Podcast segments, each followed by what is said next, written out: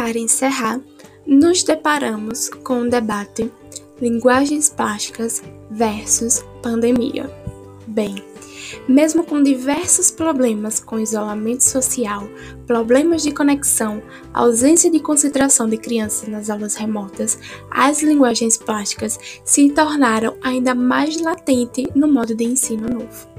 Já que, mesmo com a pandemia, os professores têm investido bastante em atividades de criações digitais, como, por exemplo, pinturas e desenhos digitais, recriação de peças de teatros e coreografias produzidas pelos alunos, contando com o auxílio dos pais ou responsáveis.